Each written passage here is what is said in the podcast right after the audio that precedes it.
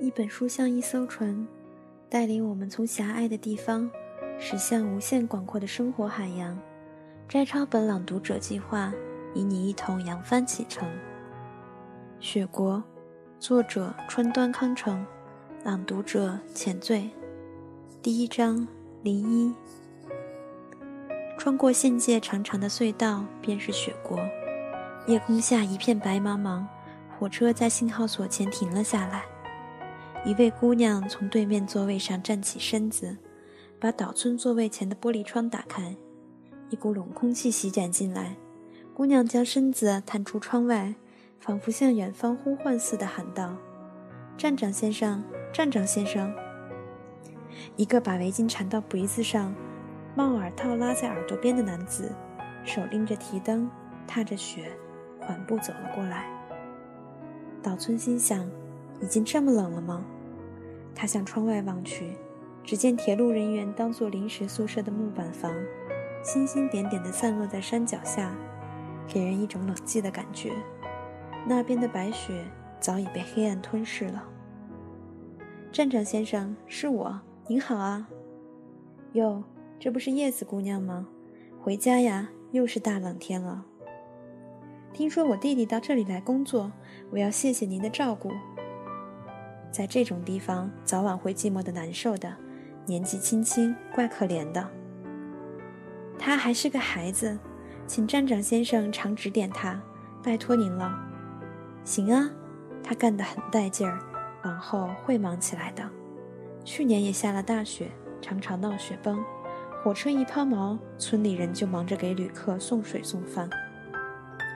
站长先生好像穿的很多，我弟弟来信说。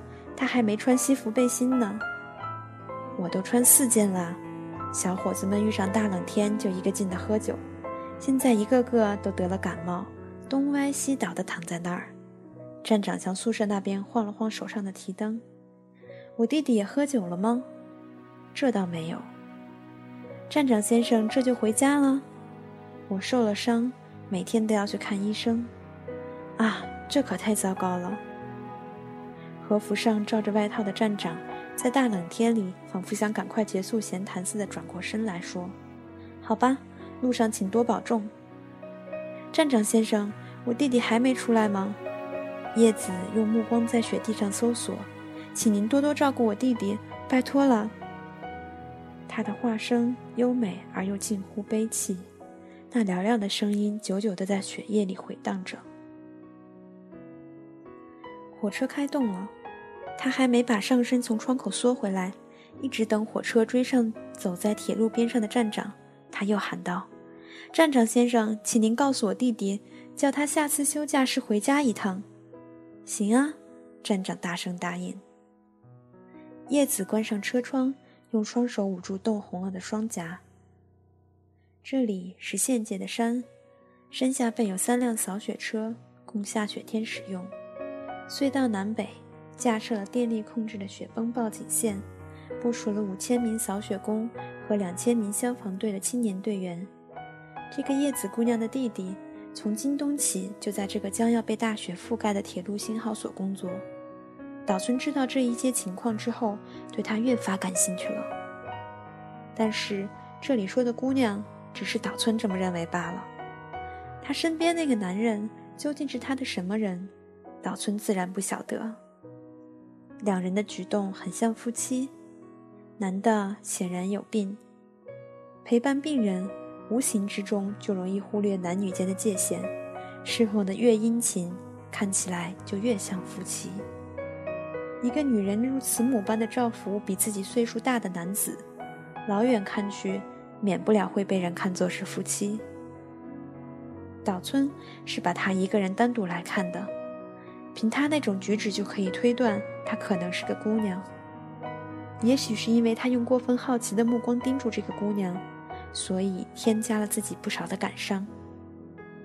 已经是三个钟头以前的事了，岛村感到百无聊赖，发呆地凝望着不停活动的左手的食指，因为只有这个手指，才能使他清楚地感到就要去会见的那个女人。奇怪的是。越是急着把她清楚地回忆起来，印象就越模糊。在这扑朔迷离的记忆中，也只有这手指所留下的几许感触，把他带到远方的女人身边。他想着想着，不由得把手指送到鼻子边闻了闻。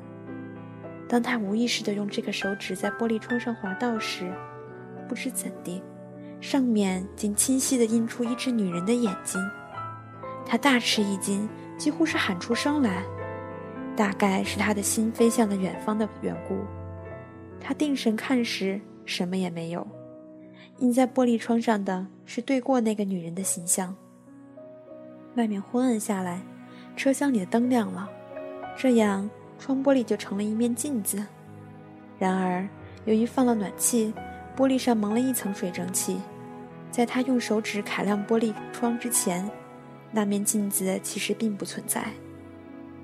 玻璃上映出姑娘一只眼睛，她反而显得更加美了。岛村把脸贴近车窗，装饰一副带着旅愁观赏黄昏景色的模样，用手掌揩了揩窗玻璃。姑娘上身微倾，全神贯注地俯视着躺在面前的男人，她那小心翼翼的动作，一眨也不眨的严肃目光，都表现出她的真挚感情。男人头靠窗边躺着，把弯着的腿搁在姑娘身边。这是三等车厢，他们的座位不是在岛村的正对面，而是在斜对面，所以在窗玻璃上只印出侧身躺着那个男人的半边脸。姑娘正好坐在斜对面，岛村本是可以直接看到她的，可是他们刚上车时，她那迷人的美使他感到吃惊，不由得垂下了目光。就在这一瞬间，岛村看见那个男人蜡黄的手紧紧攥住姑娘的手，也就不好意思再去向对面张望了。镜中的男人，只有望着姑娘胸脯的时候，脸上才显得安详而平静。瘦弱的身体尽管很孱弱，却带着一种安乐的和谐气氛。男人把围巾枕在头下，绕过鼻子。严严实实地盖住了嘴巴，然后再往上包住脸颊，这像是一种保护脸部的方式。但围巾有时会松落下来，有时又会盖住鼻子。就在男人眼睛要动而未动的瞬间，姑娘就用温柔的动作把围巾重新围好。两人天真的重复着同样的动作，使岛村看着有些焦灼。另外。裹着男人双脚的外套下摆不时松开套拉下来，姑娘也马上发现了这一点，给他重新裹好。这一切都显得非常自然，那种姿态几乎使人认为他俩就这样忘记了所谓距离，走向了漫无边际的远方。正因为如此，岛村看见这种悲秋，没有觉得心酸，就像是在梦中看见了幻影一样。大概这些都是在虚幻的镜中幻化出来的缘故。黄昏的景色在窗后静移动着，也就是说，镜面所映射的虚像与镜后的实物，好像电影的叠影一样在晃动。出场人物和背景没有任何联系，而且人物是一种透明的幻象，景物则像是在夜霭中的朦胧暗流。两者消融在一起，描绘出一个超脱人世的象征的世界。特别是当山野里的灯火照映在姑娘的脸上时，那种无法形容的美，使岛村的心都几乎为之颤动。在遥远的山海上方，还淡淡残留着晚霞的余晖。透过车窗玻璃看见的景物轮廓，退到远方却没有消逝，但已黯然失色了。尽管火车继续往前奔驰，在他看来，山野那平凡的姿态越是显得更加平凡了。由于什么东西都不十分的惹他注目，他内心反而好像隐藏着一种巨大的感情激流。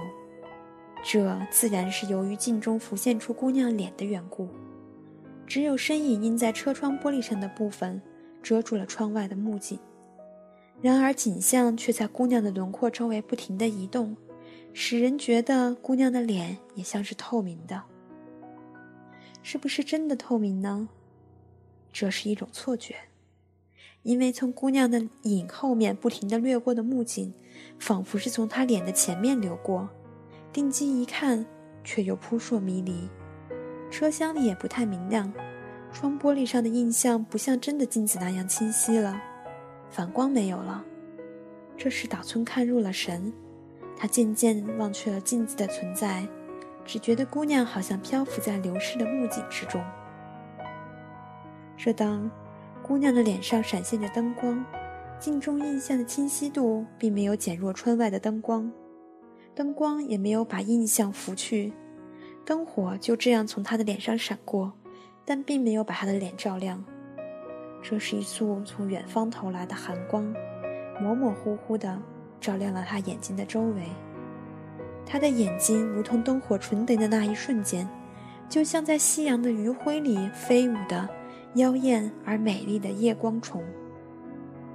叶子自然没注意别人会这样观察他，他的心全用在病人身上，就是把脸转向岛村那边，他也不会看见自己印在窗玻璃上的身影，更不会去注意那个眺望着窗外的男人。岛村长时间的偷看叶子。却没有想到这样做会对他有什么不礼貌。他大概是被镜中木像那种虚幻的力量吸引住了。也许岛村在看到他呼唤站长时表现得有点过分严肃，从那时起就对他产生了一种不同寻常的兴趣。火车通过信号锁时，窗外已经黑沉沉的了。在窗玻璃上流动的景色一消失，镜子也就完全失去了吸引力。尽管叶子那张美丽的脸依然印在窗上，而且表情还是那么温柔，但岛村在他身上却发现他对别人似乎特别冷漠，他也就不想去凯视那面变得模糊不清的镜子了。约摸过了半个小时，没想到叶子他们也和岛村在同一个车站下了车。这时他好像觉得还会发生什么跟自己有关的事情似的，所以他把头转了过去。从站台上迎面过来一阵寒风，他立即对自己在火车上那种非礼行为感到羞愧，就头也不回地从火车头前面走了过去。